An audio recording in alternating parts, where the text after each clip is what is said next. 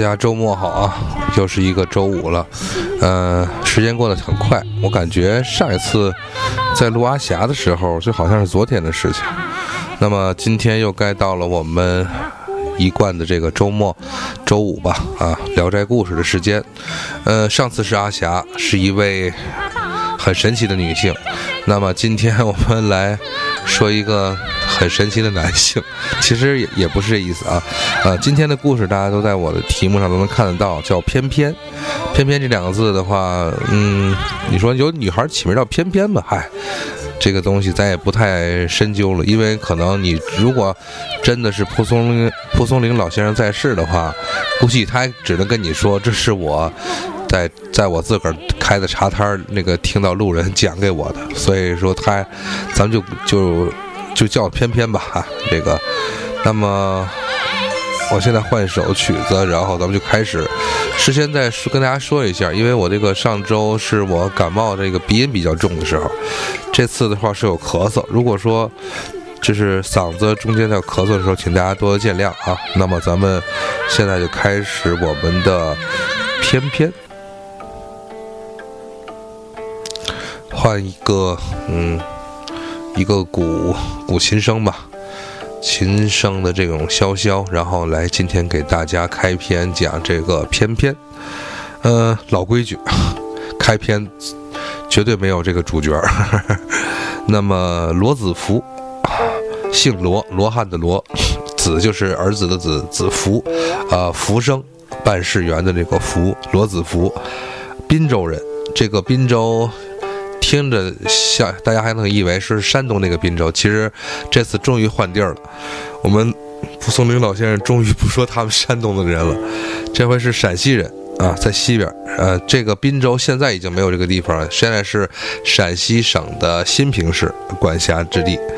呃，罗子福罗生罗公子，嗯，年纪轻轻的父母就双亡了。你看我，大家看我这鼻子。呃，年纪轻轻，父母就双亡了。罗公子八九岁的时候，呃，转为被叔父收养。这个叔父叫书上写的是，有的翻译是罗叶，有的翻译是罗大叶。那么我觉得罗叶更好听点，罗大叶显得好俗气啊，你听着真是农村人。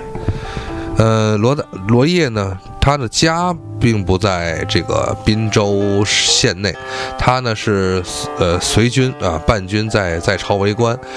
这边原文上面写的是在国子左相，国子左相的话翻译的我查了一下，他有的翻译是国子监，然后左相的话那就是应该是位列为左为正，那可能就是尚书啊、侍郎、正正级正侍郎官的这么一职位。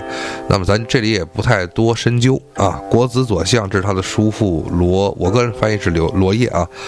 这个罗烨家家资巨富。在老家有田有田有房子有产业，嗯，为什么说要是呃过继过来收为这个儿子呢？因为罗烨本身家中无子没有后，这个大的家业总是要人继承的。那么既然跟呃罗子福的父亲是亲兄弟，一奶同胞，那么过继过来也是一个非常正常的事儿。所以这在过去，这里多说一句，我的二大爷。就是我父亲的，我父亲的这个叫第二个二二哥吧，呃，也是过继给了我奶奶的亲妹妹。啊，成为了我奶奶亲妹，我的姨奶奶的儿子，这是很这过去农村中很正常的一件事情。好了，话不多言，然后过继之后的话，因为有百万家业为底子嘛，然后我们的罗公子也是从来嗯没有吃过苦。呃，到了十四岁的时候，呃，这个小少爷不学好，十四岁虚岁是十四，那么实则十三，在这个岁数刚刚青春期时候，这孩子就。不学好，呃，被坏人引诱。这个坏人并原文中写的是匪人，但是我感觉其实就是应该说乡里那种流里流气的，啊，就是混子、二混子那种，或者说，呃，这个怎么说游手好闲的这些富家公子吧，被他们这些所谓的呃坏人引诱，然后学会啥了呢？嫖娼。这个这个嫖娼到底，嗯，是寻花问柳啊，还是夜宿这个鹰楼啊？都无无所谓，反正就是学了这些不干不净的事儿了，沾上这个事儿就跑不了了。这个吃喝嫖赌抽，坑蒙拐骗偷，很难讲。孩子一旦青少年一旦学上这个东后，没有好下场。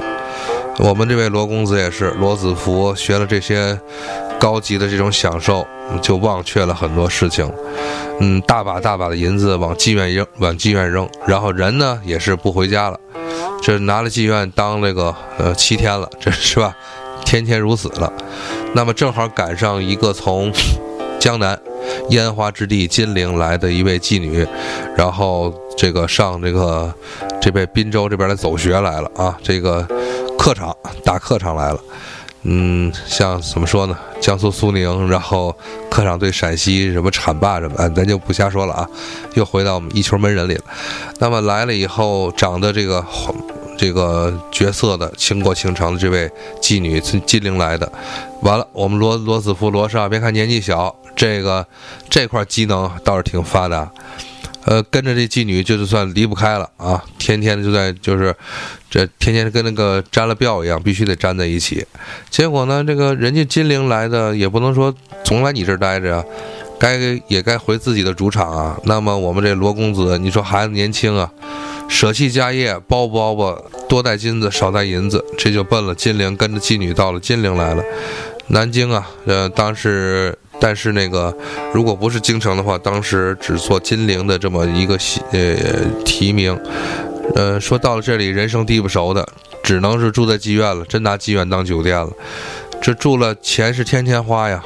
然后妓女那人家这位姐姐说，我想吃酸的，你得给人买橘子；我想吃甜的，得给人买西瓜；我想觉得头上。金钗旧了，你得给人换，给人换新样子。罗裙觉得颜色不好看了啊，不不鲜亮了，你是不是得给人买两件这个香奈儿的或者是 C C D 的这个长裙啊，是吧？所以一切的花销都是我们这个罗公子掏呗。傻小子，是那个这个怎么说呢？按我们天津话，大力赚财迷啊，这傻小子掏钱呗，带的这些金银全部都花光了。这个，而且最不好的是，这个我觉得蒲松龄老先生写的也比较犀利。呃，不仅是银子花光了，而且呢，长了一身病。这里边我就不多说了，反正，呃，这个恶臭吧。然后呢，身上那种大疮就是比较霉烂，已经这个影响到生活了。而且，这位妓女非常嫌弃他，说他这个这些流的那些脓包啊、脓水，呃呃，弄脏了他的这个罗床。然后呢？结果呢？一帮打手连踢带连踢带打的，给给公子扔出来了。这个在那个周星驰版的这个《九品芝麻官》里，大家能看得出来。没钱嫖妓的话，拿你当狗都不如。一脚把罗公子蹬出来之后的话，那行了，这回表演吧，在街上这个行起了。小小小的年纪，可能也就。书上并没有说，我觉得实际上可能也就十五六的样子，行讨在街上啊，而且人生地不熟的，远在东南之地，怎么办呢？且那个怕又怕见人，但是又得吃饭啊，又又得行讨。你说这富贵荣华的这个生活不要，跑这儿来受吃苦受罪了。这个所以说警告很多年轻人不要轻易的这个走上歧途吧。那么他现在想就是我回家呀，起码回到家里边再见叔父啊，好好的认错。这个日子还得过，叔父能再收留我，还能要还要我这条命的话的话，我起码还能再活下去。所以从东南之地，呃，一路向西，就是想回到陕西的地界。呃，身体不行，而且呢，动这个身体不行，而且条件也不行，身上没有整衣服了，可能就是个背着配着个碎布片什么的，这样向西行走。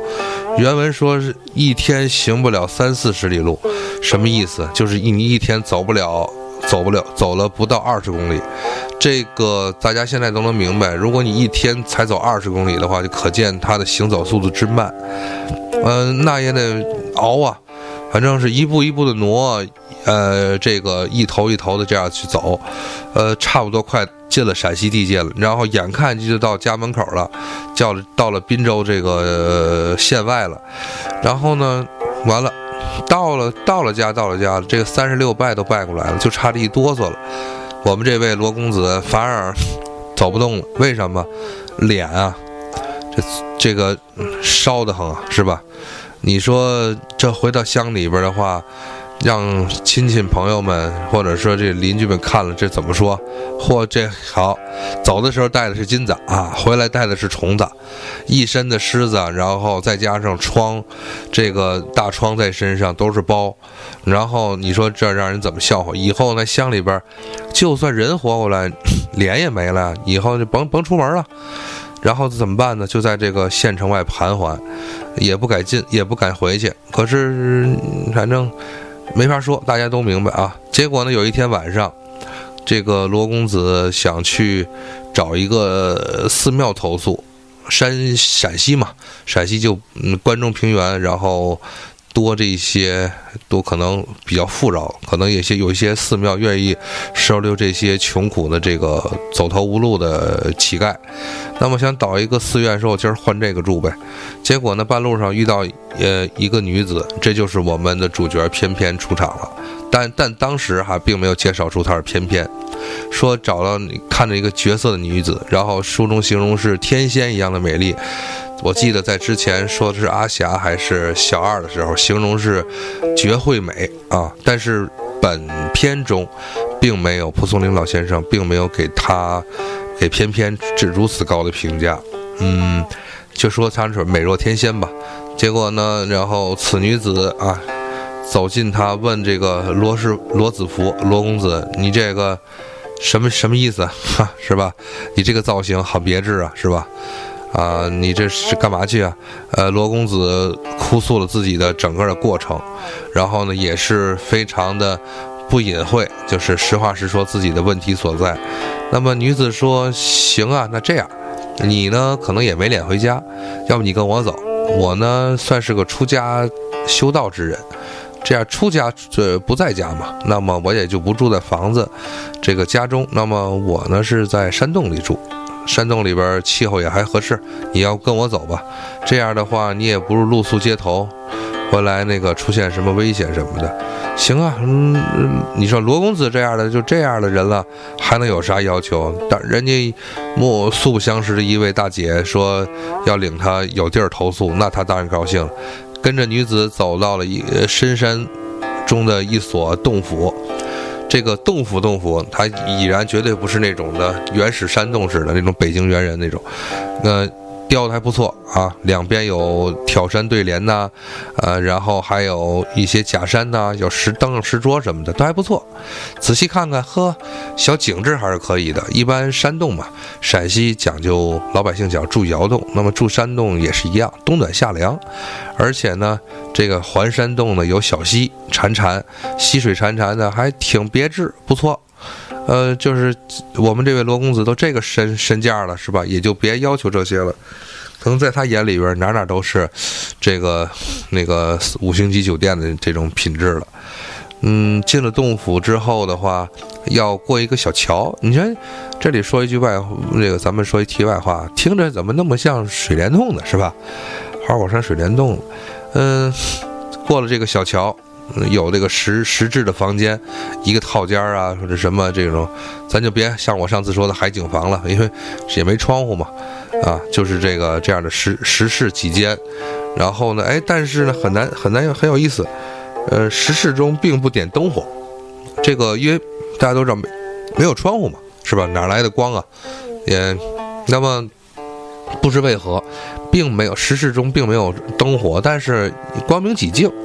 这个很有意思，那么我们这位女子吧，呃，叫翩翩的女子，但是目前还没有露出名姓，让罗公子坐下来歇一歇，说你这样，那个我给你点时间呢，你呢整理一下自己的衣服，啊，这也别说衣服了，扔了吧，这，呃，还没还没个还没一双袜子大，这衣服你也甭要了，然后生火烧了它，你呢就是在溪中啊，把你自己给你自个儿好好洗洗。然后呢，咱们这个水啊是好水，洗完了病就好了。嗯，你呢洗着澡，我这边呢给你铺床铺铺铺床，打扫个铺位出来呢，你就好好休息。嗯，罗罗公子就行呗，同意呗。呃，大姐说的在理，那我怎么也得像个人一样洗洗澡。在洗澡的时候呢，罗公子就看呢，这位女子呢忙前忙后，抱被子、抱被子啊，弄毯子啊、枕头什么的，呃，铺床、拉帘儿，而且呢，嗯，这个女子很奇很有意思，取来了一些这个大的芭蕉叶子。这个大家看《西游记》什么，这是最通俗的了，芭蕉叶嘛，这个。这个喝西喝西，稀稀呼呼嘻嘻，那个那个那个那个什么，这叫呃芭蕉扇嘛？芭蕉扇这个的一个小咒语，在《西游记》里边那个就是大芭蕉叶。然后呢，此女子呢拿了一堆芭蕉叶子。我们这个罗公子刚洗完以后，配上东西，说到床边女子说：“这样，你呢好好睡，休息休息。咱们呢这个洗了澡了以后，病也慢慢会好。我呢给你做点衣裳。”这公这个罗公子在咱们这个原文中并没有形容他是一个才子啊什么的，或者有学问的人，可能口才也不是太好，也可能呢这个一生病多长时间，那个笨嘴作腮，就就看着呗。躺下以后呢，就睁一只眼闭一只眼，假装睡。睡的时候看看这女子，这大姐是干嘛呢？结果呢一看我们这位这个女子，这位女主人吧，呃，失重女主人，然后。缝缝补补，大叶子叠来叠去啊，是拼来凑去，哎，弄了一身衣服，这个感觉有点像那个这孙悟空，咱们电视剧里孙悟空从他的这个东海傲来国花果山出来投奔这个大陆的时候穿那一身，是吧？身上都是树叶编的衣服。这公子说：“这这咋穿呢？”女子说：“你放心吧，我呢就给你搁床头了啊，你先睡，睡歇够了以后，到时候再说。”啊！一觉醒来，这个也不知道是早晨吧，外边还是中午还是晚上，反正洞里边嘛也看不见外边气候。那起来以后的话，说这个该是叶子还甭说叶子了，是吧？这个草刺儿我也得穿呢，沙子我也得穿。结果一看床头放的哪是什么这个树叶拼凑的一芭蕉叶衣服，绝对的翠绿锦缎，好料子。这个摸如这个蚕丝，嗯，我们这位罗 罗子夫罗公罗公子真是觉得神奇，哑口无言了。赶紧穿上吧，穿上以后，那个说，呃，出来以后到到了这个外间了，这石室的外间，让那个大姐看见以后说醒了，啊，跟公子打招呼，醒了来吃东西吧，是吧？你看你这个。刚昨天见你这造型，你也应该是久没有吃到像样的饭了。然后抄几片叶子叠吧叠吧，说给来来吃这个，那个手手抓饼说啊，这这个罗罗公子说手抓饼别闹了，拿过来一看，刚想讥笑一下大姐，啊，这真是手抓饼啊，而且还握了鸡蛋呢，嘿，神奇，吃嚼这个饼，然后那个这个我们这位女主人的话，又拿起几片叶子。就跟我上次之前介绍阿霞一样，这个捡捡东西都是这个剪纸成成成寿，撒漏成冰。捡了鸡，这就是烧鸡；捡了鱼，这就是这个是黄花鱼、比目鱼、多宝鱼什么的，能蒸的、煮的，这个呃熬的都行。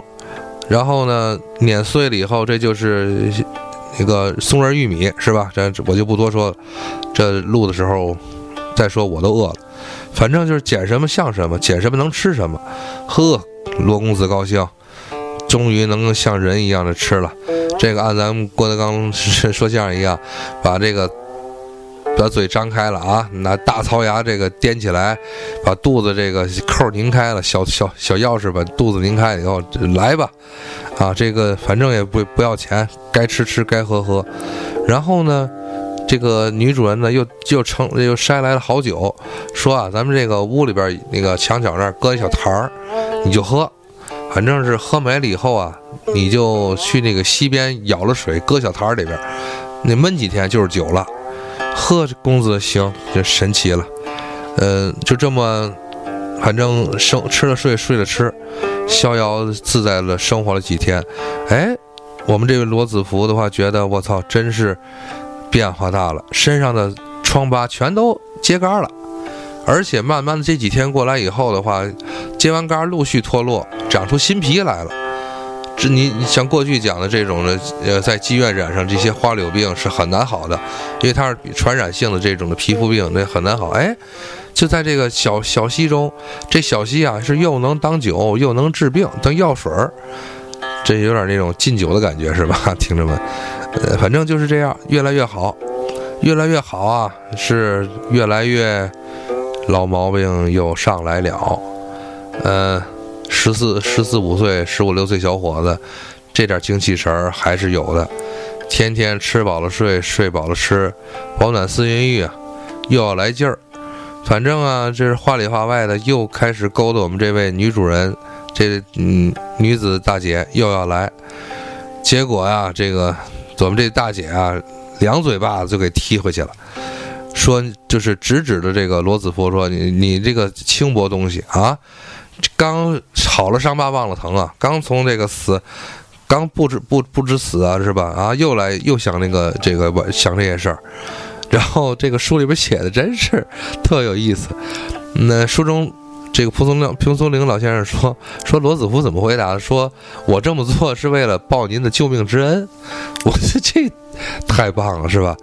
啊，你你陪陪大姐睡觉，这是救命之恩。结果呢，你你看故事又反转，反正这话说完了，女子就欣然同意了。反正啊，是吧？那个也没什么，也没什么洞里，也没什么娱乐活动，来这个就来这个吧。结果啊，二人一起这个开始这个这个叫明铺夜盖了啊，然后行鱼水之欢。此处咱们就那个不做形容了。好日子没多长时间，突然有一天，这听着从从洞外就人还没到，这笑声到了，是一个这个。是呃妙龄女子这种笑声，啊，笑声已已近，人也近了。结果呢，一看，呵，这个从洞外啊扭扭捏捏走来了一位这个少妇打扮。其实，在古书中，为什么说一看这个人就是少妇，她不是姑娘呢？因为是从衣着，呃，这个打扮，再加上手中的一些呃首饰啊，还有一个最重要的是什么头饰。姑娘嘛，一般在明清两代留辫子。啊，梳这种姑娘头，到了这个开脸之后，出门子嫁人是这个少妇头，就是盘起来，这个必须是盘发，就不能留辫子了。那么可能从这里边判断，我们这位罗子福眼中看到了扭扭捏的走进来的是个少妇了，盘头，说这个进来啊，就就就就笑就讥笑。这里边呢，我先暂提一句，从看原文来讲，包括这个翻译来讲的话，其实。她这位女子和我们这篇主人女主人，偏偏虽说他们都说是自己是出家人，但多行为语言并不那么温文尔雅，反而更泼辣一些。所以这个东西其实大家反正听着看吧，后边故事。那么，呃，说是结果来了一位女子啊，张嘴大笑说：“你这个死，就偏偏这个死丫头啊，在这儿爽呢啊，跑这儿快活，这个。”我这儿，我这边梦到你就是薛薛姑子，这里边呢一上来呢，先这位少妇自称姓薛姓，薛姓的少妇说：“我这个在家里边啊，梦到你这边是是做好事儿呢啊，赶紧过来看看你。”呃，这一次呢是定性了，已经确定。在这里边才文中提到了我们这位女洞主，女洞主叫翩翩，说翩翩啊，这个笑着迎上去，哎呦，说这我我还我猜我还以为是谁来的啊，听着跟就跟银铃一样，还不知道呢，还以为是是是这喜鹊到了，我一原来是这个花花娘子啊，花城娘子，我这里边就不写不说那么繁琐，就是花娘子吧，说花娘你你到了啊，这个。上我这儿寻寻欢这个作乐来了啊，取乐还取还说说笑我，你这个贵族不怕见不差不踏见地的人是吧？这个太阳打西边出来，我赶紧出洞看看去，是哪阵先锋啊？哪阵妖风给你这个姐们送来了，对吧？两个人就谈笑间说这个带孩子来了吗？啊？是就就你自个儿来的，还是领着孩子一块上我这串门子来？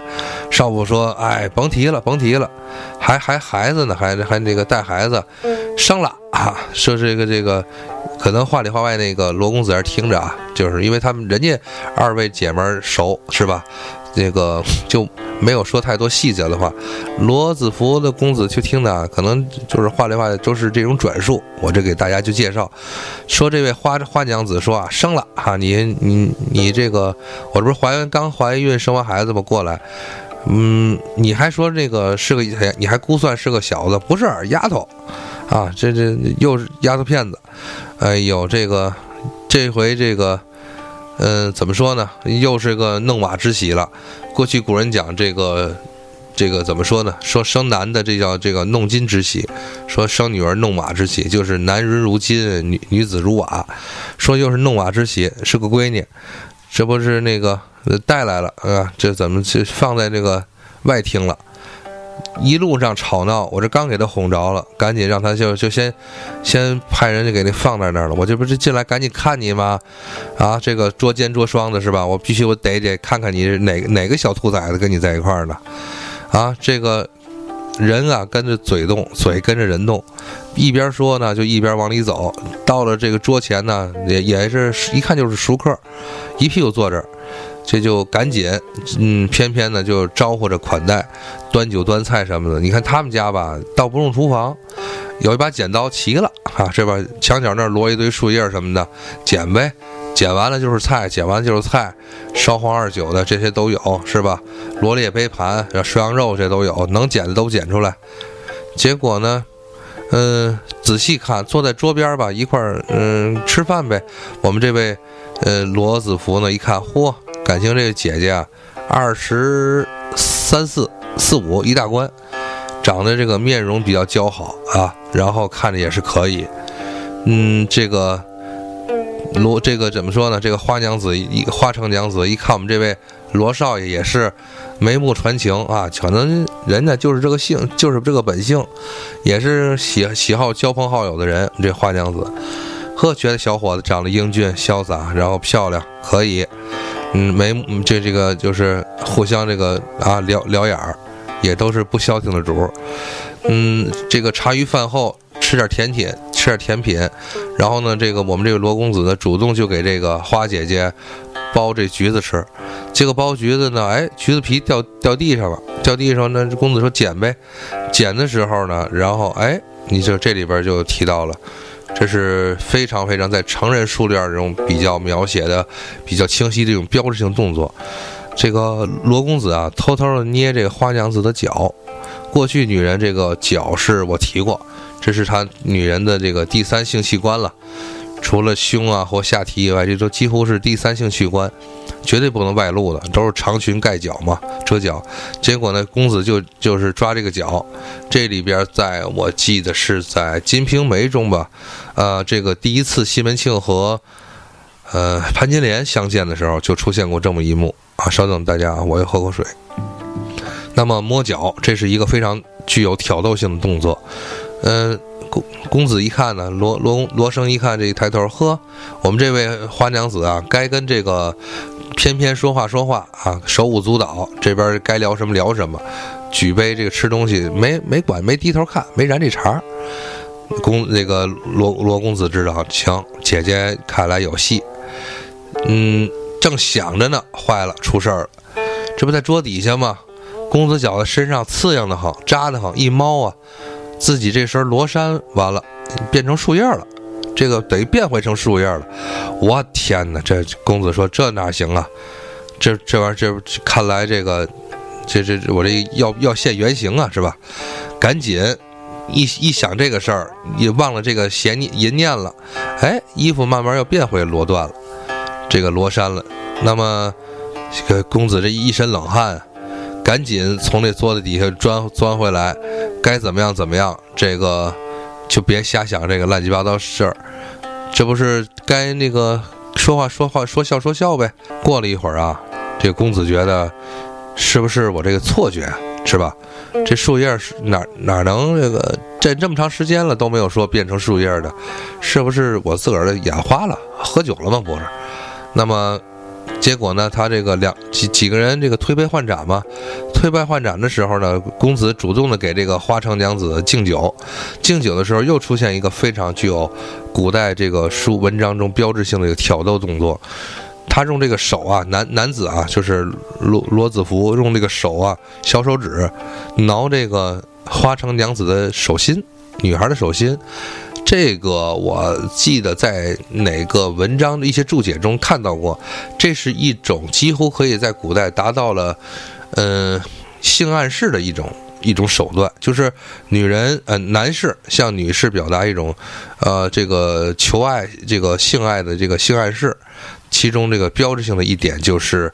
男这个男子用手指啊挠这个女子的掌心，或者反之可能也是亦然。这里边我考证的不太准确，如果有大家能够明白的话，可以指正我一下。那么做了又做了这个动作，得这回又来劲了，又又变了，是吧？这个衣服又没了，又是树叶子了。公子说啊，我赶紧吧，停了吧，再骂的话，估计叶子都没了啊，什么都就是我就正就剩屁流了，这个丢人可丢大了。想一想啊，端正心态，慢慢这个衣服又变回来了。这次啊，我们这位罗公子终于知道自己什么德行了，心想啊，只要是有这个邪念，在这个洞府中有了邪念，看来活不长久。这个酒过三巡，菜过五味。嗯，在一块闲聊的时候，正喝茶闲聊的时候，这个时候呢，话里话外呢，突然听到了这怎么说呢？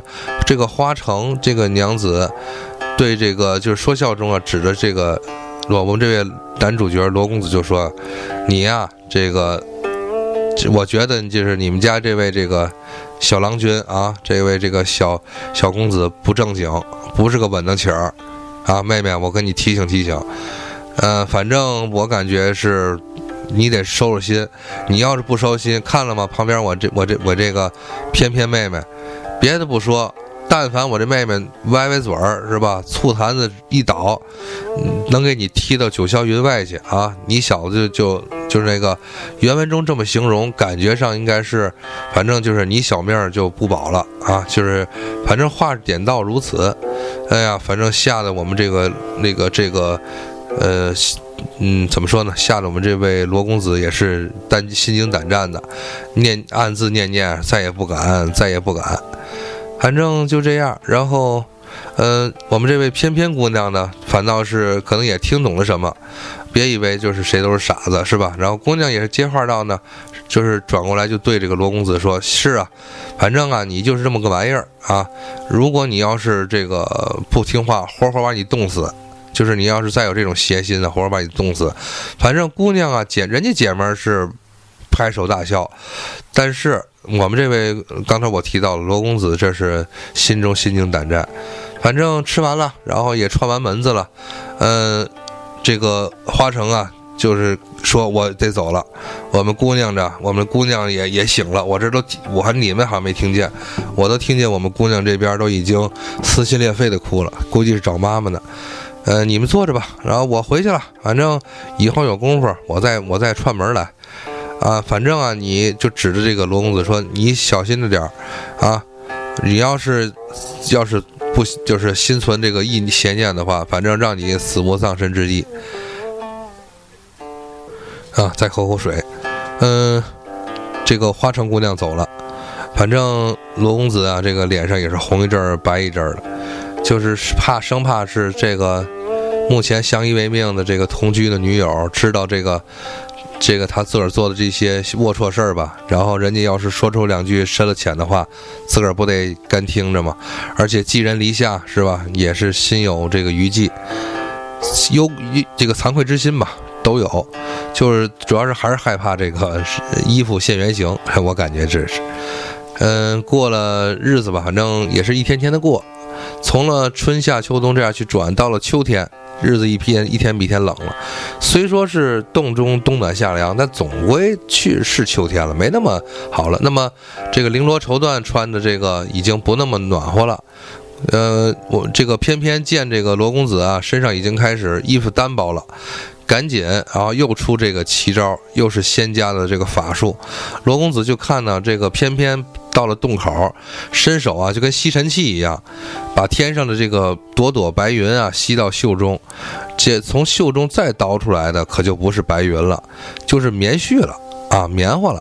然后呢，拿这个棉花重新再加叶子吧，还是那一套东西，缝缝补补，一身防寒服出现了，一看呢还是狼爪的这种了啊，不不知道这个是不是这个冲有冲锋衣效果，反正再换上这个冬服，暖和可以舒适，嗯，逐渐的吧，我们这位。罗公子罗子福是忘却了自己那些邪念，人总要长大嘛，学好走正路，反正好好的过日子。这个时隔一年，哎，我偏偏啊，还真给这个罗公子生了个儿子，真是长得这个聪明伶，看着就是聪明伶俐，是一个应该说是这个人人神的人仙的混血吧。啊，聪明伶俐，这个特别有意思。这回啊，男女主外男主内，我们这位罗公子他天天在家里边负责带孩子，然后呢，这个呃，偏偏呢就负责的是在外边整整顿这个家务，有可能有时候时候飞走了，有时候时候飞回来，拿了一堆叶子继续捡呗，捡车的捡车，捡童车的捡童车，是吧？捡玩具捡玩具，就不能光捡鸡鸭鱼肉啊。呃，时间长了以后呢，反正罗公子的心也正过来了，有有有些想家了。你说之前，啊，之前有点儿怎么说呢？嗯，不敢回家，怕丢人。现在有点所谓的身上也好说好了，也像个人样了。说那意思，说跟这个所谓的这个媳妇儿吧商量商量，要不咱回家看看去。下了山，这不就是县城了吗？回滨州看看。呃。我们这偏偏说啊，不行，你能回去，啊，嗯，咱们孩子也能动，但是我是不能跟你进城的，嗯，这个事儿就撂下了。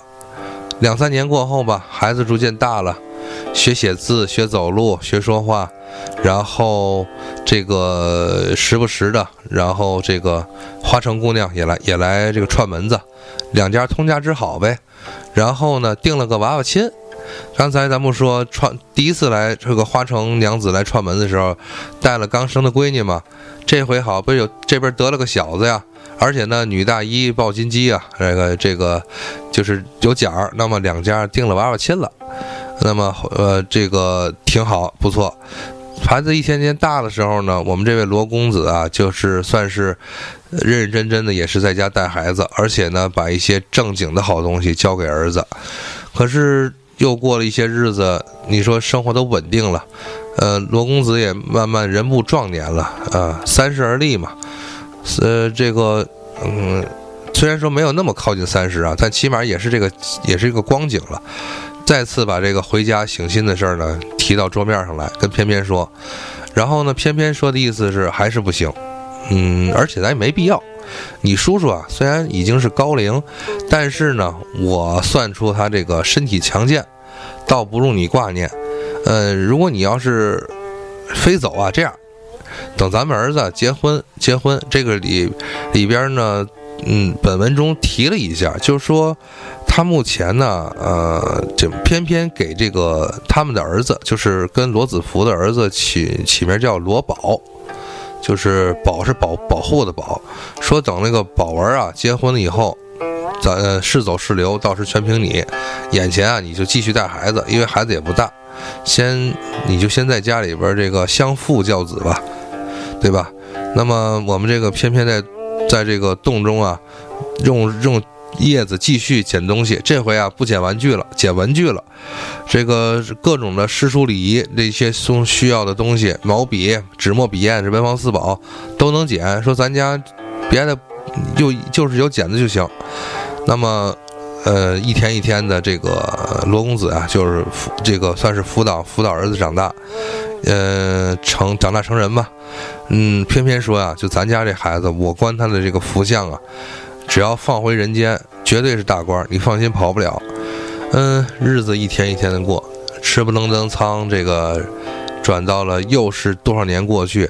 咱们刚才故事的开篇说的，我们这位罗子福罗公子学坏的年纪是十四，结果呢，到了又又过了这么多年以后，他们的儿子这位罗宝也已经十四岁了，两边过。这个过嫁妆，然后呢，花城姑娘呢亲自把女儿送来，两这就算结亲了。这也也也是没有什么太大的动静，仙人嘛是吧？仙人结婚也不会说摆个是几十桌的，就是过来把女儿送来就行。那么偏偏姑娘看见这位这个儿媳妇儿啊，这个。可以，绝对是花容月貌，光彩照人。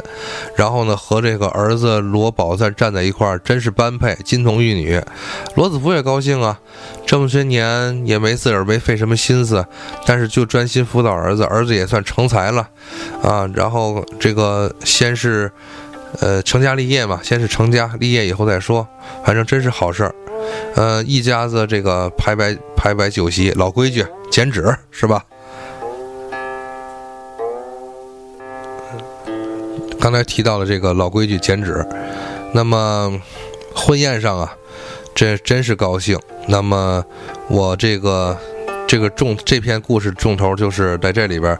那么喝到不错的地方，喝的有点微醺的时候呢，这个婆婆啊，女婆婆这个偏偏拿起头钗来，然后敲的这个杯碗，放出那个叮叮当当的声音，配合着呢，然后唱了这么一段这个歌词，原文是。这样，我给大家念一下啊，说我有家儿，不羡贵官；我有家父，这个不羡衣这个衣完。今夕聚首，皆当欢，皆当喜欢。为君行酒，是劝君加餐。反正听起来的话，不太是什么高深妙策的这个这个词词藻，反正就是喝高了兴了以后，做了那么一个小打油诗。啊，就是有儿有女了，是吧？儿子也不错，女儿也好，反正多和大家这个多吃多喝，多喝多吃。酒后呢，然后咱们这位亲家，就是他们这位亲家花城姑娘离去了。那个这屋里边十栋里边有好多房间啊，那么挑了一个不错，一个当呃挑了一个十栋当新房，呃，让两口子小新小两口住进去。住进去，未来呢？这个日子新新日子开始啊，新媳妇也很孝敬婆婆，经常的呀甜言蜜语的，而且呢很会有有眼色，帮婆婆做事儿啊什么的，感觉啊就像亲女儿一样，反正关系特别好。这个这些幸福的事情呢，都看在这个罗子福的眼眼睛里边，反正。也是有儿有女的人了呀，就有媳就有儿有儿媳妇的人。这个罗子夫又说：“那么我还是还是商量这个事儿，回家这个事儿，毕竟这也不是咱家乡啊。”那么这次偏偏就说的是，反正实话实说，你呢还是个俗人。这个俗人呢，这里边并不是指他是这庸俗，而是说你还是凡间的人人呃人体人胎，呃，终究呢不是这个修仙成道的料。咱们儿子呢也是富贵的命，反正也在我这儿呢，也不能耽误了他，那耽误了他。这样，你呢带着咱儿子儿媳妇儿一块儿走回家，然后呢想想想你应该想的这个荣华富贵。有空呢，嗯，到时候再看看我。这边呢，那个跟这儿媳妇说说你妈，这个咱亲家这个你你妈妈，然后反正有空都上我这串门来。你就跟罗宝说说说儿子，你要是想串门了，就跟你儿跟你媳妇一块儿看看我来，咱都咱都不远，再到这儿来看我就行了。嗯，总有分别，总有离别时吧。该收拾东西下山回家了，儿媳妇也是依依不舍呀。反正对婆婆挺依恋的，两难得婆媳关系那么好，反正洒泪而别吧。这个偏偏，嗯，送出来之后的。送就送到这个这个洞口之后，说总不能你们三口人就这么有钱，不能走回去啊！拿出纸来，啊，是吧？还是这套东西，拿剪子的纸就剪了三头驴。嘿，三个人坐上驴以后的这个嘚嘚嘚嘚的，然后下山而行。下山而行，回到家中。此时已过了很多年了，你想想，连连林宝都十四岁成家了，这个林林罗罗宝啊，说错了，连罗宝这个罗子豪的儿子都十四岁成家了，那你说这个罗烨他叔叔叔父能不老吗？老头也是告老还乡了，然后退休嘛，嗯，听人家传说啊，这个自己的侄子这已经是继子了，这消失好多年了，还以为啊，这个老头这个后继无人了。说这个可能自己的继子客死他乡了，结果没想到这么多年之后，哎，回来了，还是有有有大有小，而且是一家的人家回来的，老头非常高兴啊，这就冲这个多活十年是吧？也一家这个一门算是有有了传宗接代的人了。呃，老的老，小的小，是天伦之乐呀，享受不停。唯独一条就是一个小插曲，回到家中啊，这个正叙旧的时候，觉得奇坏事儿。你看，这个罗子福、罗宝和这个姑娘，就是这儿媳妇儿，三人都觉得身上不行，要变，跑到这个后堂啊，说要借要换衣服。一看呢，当初这个叶子剪的衣服全完蛋，全都变成了叶子。那么有钱，家里边找了下人，给找了合适的这个绸缎衣服，再换上出来，这就是一个中间一个小插曲吧。反正啊，呃，日子是一天一天好，天伦之乐享不尽，荣华富贵。儿子林呃罗宝也考上了高官，反正我们这位罗子福也是一方的这个豪富了。然有一点啊，无论是他回去，还是儿子儿媳妇回去，再回到那个洞口，人去楼空。只剩下这个，嗯，还是提咱们这个《西游记》里的故事。孙悟空因为要求教这个，呃，这个什么人参果树的这个复活的方法，曾经回到灵台方寸山、斜院三星洞找师傅这个菩提老祖，发现一个人都没有了。那个电视里边描写那种凄凉的场面，只剩下这个，呃，遗迹吧。这个遗迹和这个枯黄的这个树树叶散落一地，呃，再也找不到这个自己的这位所谓的妻子翩翩了。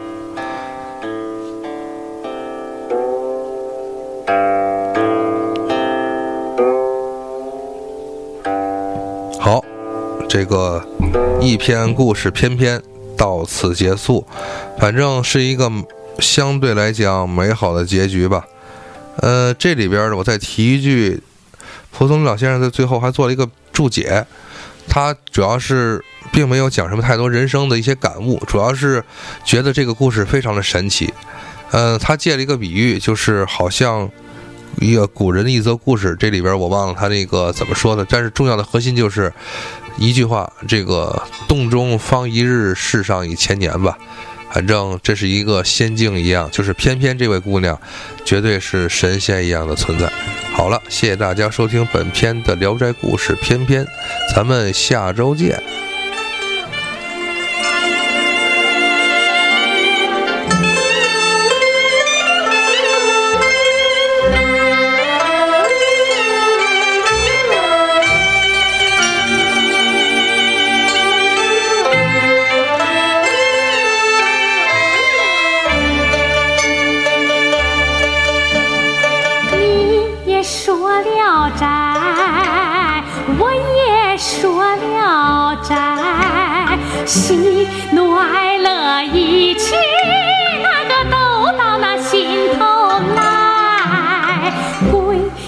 是那鬼怪也不是那怪。